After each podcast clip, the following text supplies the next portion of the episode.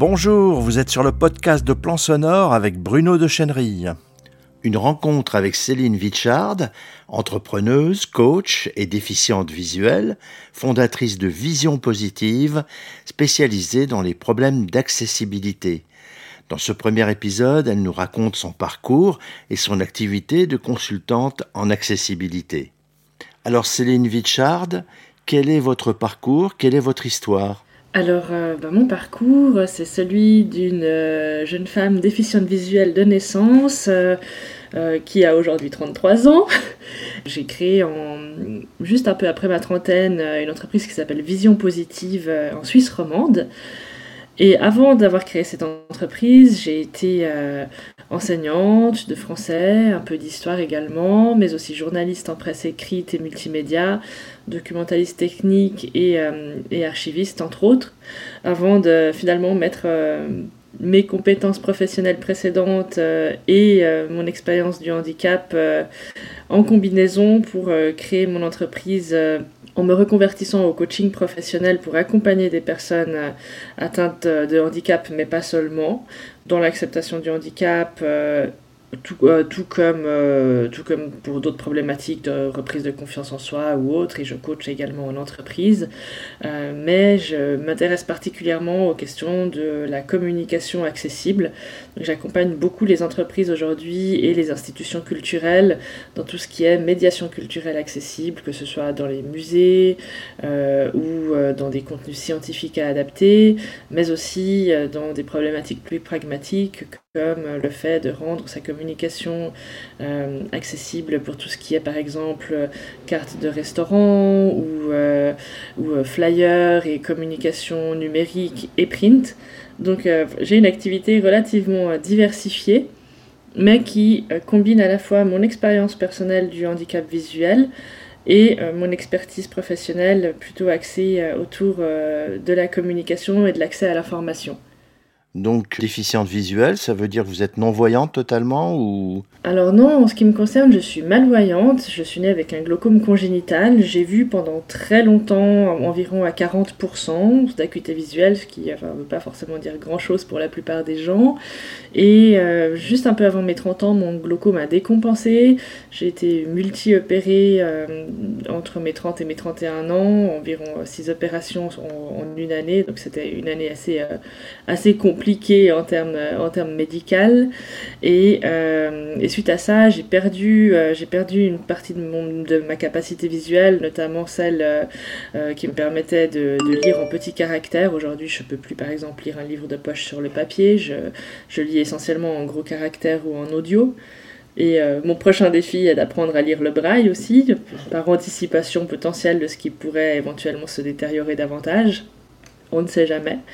Mais, euh, mais c'est vrai qu'aujourd'hui, en termes d'acuité visuelle, je me situe plutôt sans mes lunettes quand je ne suis pas corrigée, autour des 15% d'acuité. Et avec mes lunettes, je pense que je monte à, à 20, 25, euh, selon les jours, selon la luminosité. Euh, c'est un peu difficile à dire. Donc j'ai quand même perdu, perdu un peu de ce qui me restait. Et, donc en informatique, vous fonctionnez avec un lecteur d'écran où vous agrandissez et vous fonctionnez visuellement? Alors je suis un peu hybride en matière d'informatique. Je fonctionne essentiellement encore euh, avec euh, l'agrandissement d'écran, les couleurs inversées, les grandes polices, etc. Et euh, je mets de la synthèse vocale également quand, par exemple, je dois lire des longs textes, etc. Donc je, vraiment, je, fais un usage relativement combiné des outils, des outils à disposition des personnes déficientes visuelles parce que c'est vrai que j'ai pas pas forcément l'aisance euh, complète avec la synthèse vocale que je trouve des fois euh, fatigante à utiliser parce que parce probablement je la maîtrise pas encore assez bien aussi mais euh, mais c'est vrai que j'essaie de combiner au maximum les outils à disposition pour me fatiguer un minimum. Comment fonctionne Vision Positive? Vous avez déjà un petit peu expliqué, mais un peu plus dans le détail. Donc ce sont des prestations que vous proposez à des entreprises ou des institutions ou des particuliers de manière euh, un peu différente à chaque fois? Oui, tout à fait. En fait, moi, je fais beaucoup de prospection, forcément, puisque je suis une prestataire de service. Donc, euh, je me suis beaucoup rapprochée en Suisse romande, par exemple, des, des, porteurs de labels euh, qu'on a, a notamment en Suisse romande aujourd'hui depuis plusieurs années, euh, sous la forme du label Culture Inclusive, qui milite justement pour que les institutions culturelles s'équipent et orientent leurs prestations de manière à ce qu'elles soient accessibles à tous les publics, que ce soit des, des représentations théâtrales ou des festivals de cinéma, etc.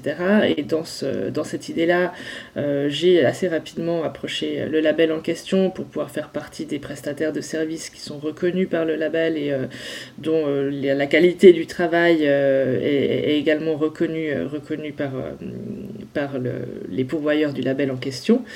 Et à côté de ça, évidemment, bah, je, travaille avec des particuliers. Et donc là, c'est beaucoup le bouche à oreille qui fonctionne. Moi, ça fait un peu plus de trois ans maintenant que j'ai mon... Enfin, ça va ah, oui, trois ans, trois ans gentiment que j'ai mon entreprise. Donc, euh, au début, c'était beaucoup de, recherche de, clientèle, forcément, comme pour toute entreprise qui débute.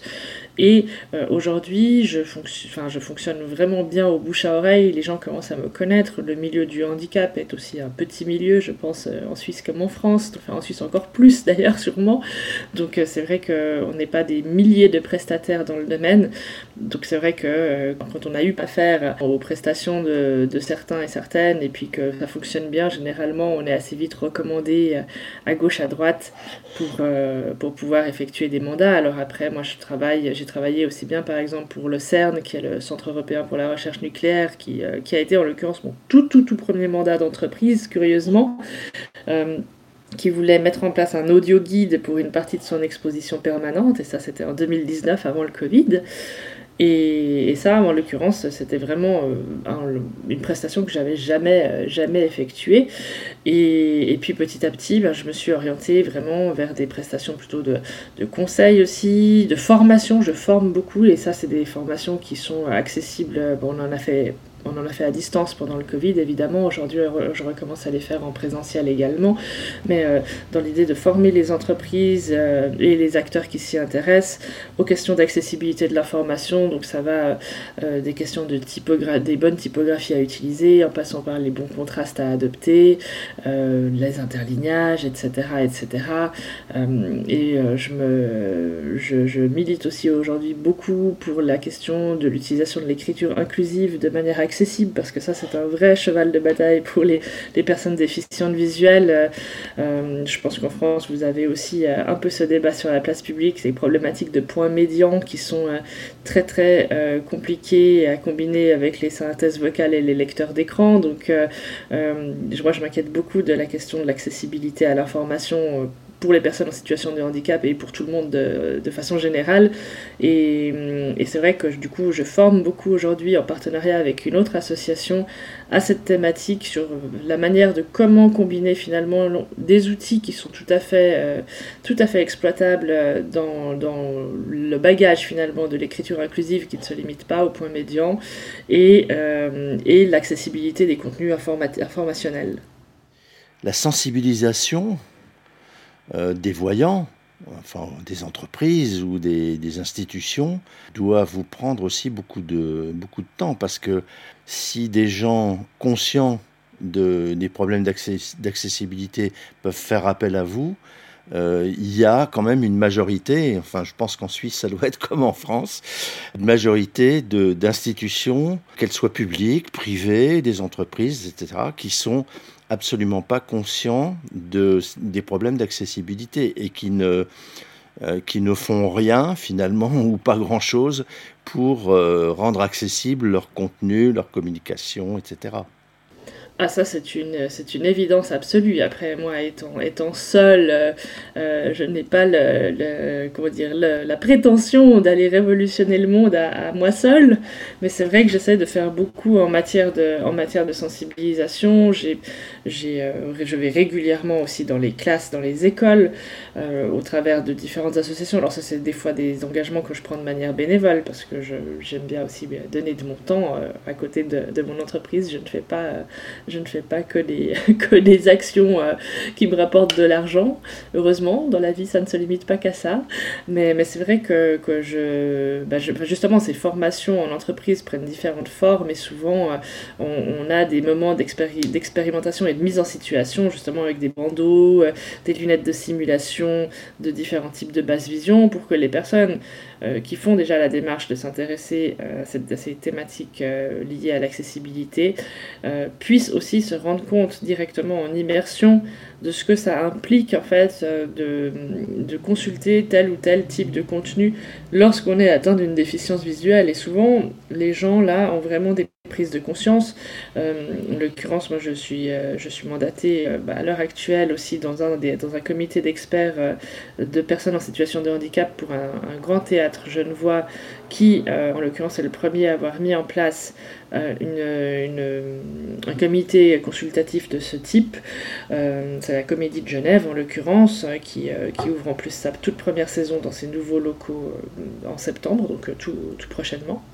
Et c'est vrai que euh, on a eu l'occasion, en l'occurrence, de former avec d'autres collègues qui font partie d'autres institutions, qui sont indépendants aussi euh, et qui travaillent euh, dans différents autres types de, de handicap, de former l'ensemble des équipes de ce théâtre. Et c'est vrai que les retours qu'on a eus étaient extrêmement positifs. En fait, les gens, quand ils, quand ils ont l'occasion de pouvoir y être confrontés, de pouvoir poser des questions, de pouvoir rencontrer aussi des personnes qui sont atteintes des handicaps en question et, de, pouvoir aller à la rencontre de l'autre euh, font généralement euh, tomber leur peur et il y a tout un certain nombre de, tabous, de stéréotypes euh, et, d'idées préconçues qui bah, finalement qui tombent du, fait de ces sensibilisations et moi je trouve que c'est un travail qui est extrêmement important et qui devrait être si ce n'est généralisé, en tout cas euh, largement plus euh, euh, reproduit que ce qu'il ne l'est aujourd'hui. Après, malheureusement, on manque un peu de force aussi et on ne peut pas se dédoubler. Donc, donc c'est un, c'est un vrai vaste sujet, mais je pense qu'aujourd'hui, heureusement que les choses commencent à évoluer dans le bon sens en matière d'inclusion et, de, et d'accessibilité. Donc, il ne tient finalement qu'à nous de, de continuer à à maintenir cet élan et à, le diffuser le plus largement possible.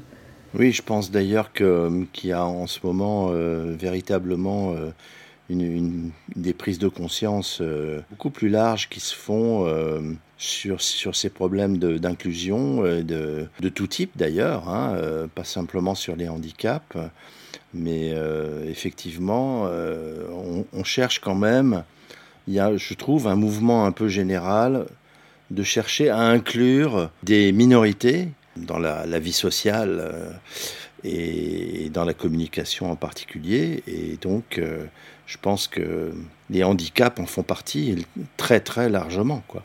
C'est très intéressant ce que vous dites parce qu'en l'occurrence, euh, ben, ça, rejoint, ça rejoint une conversation que j'ai eue hier avec euh, la, directrice de, de l'association Décadré avec laquelle je forme sur ces questions d'écriture inclusive accessible et qui, elle, en l'occurrence, euh, est plutôt axée, enfin, problématique d'écriture non genrée, sensibilisation aux, aux, violences faites aux femmes, qui se bat contre, contre le sexisme etc. Et, euh, et en fait, euh, ben, aujourd'hui, c'est vrai qu'il y a des milieux qui sont très très militants en matière, euh, en matière de visibilisation et qui arrivent à porter justement la cause de certaines minorités de manière, de manière très avancée. Je pense notamment à la communauté, la communauté LGBT. Et, et c'est vrai que je pense qu'en termes de, en termes d'image, les, les, milieux du handicap sont encore très très loin de ça, notamment parce que souvent les milieux du handicap drainent des personnes plutôt âgées la plupart du temps. Euh, et c'est vrai que les jeunes, on n'est pas une, on est, on est, clairement la minorité de la minorité.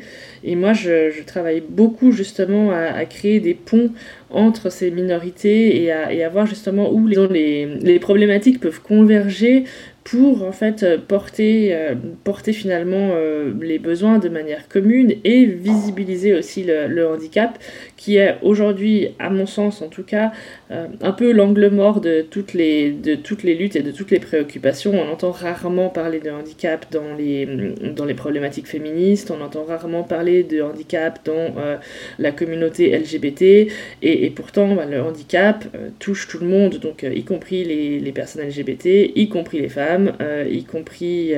Enfin voilà, c'est une problématique qui vient, c'est une problématique, disons que c'est une thématique qui vient s'ajouter à, à, d'autres potentiellement, et c'est important qu'elle ne soit pas oubliée. Alors moi, je, en tant que, voyant, euh, qui suis dans la communication audio principalement, euh, je, depuis que je m'intéresse à ces problèmes d'accessibilité et que je travaille avec euh, des gens dans ce domaine, avec des malvoyants, des non-voyants particulièrement, euh, je suis absolument frappé par euh, le dynamisme qu'il y a euh, chez peut-être c'est peut-être une question de génération effectivement chez les, les jeunes déficients visuels ne parlons que d'eux parce que c'est eux que je connais finalement mais je crois que chez les sources les malentendants c'est un petit peu pareil qu'il y a vraiment des, des, générations vous en faites partie des nouvelles générations qui sont complètement euh, qui sont, je, moi je trouve, c'est stupéfiant, extrêmement dynamique, extrêmement entreprenant et, euh, et actif.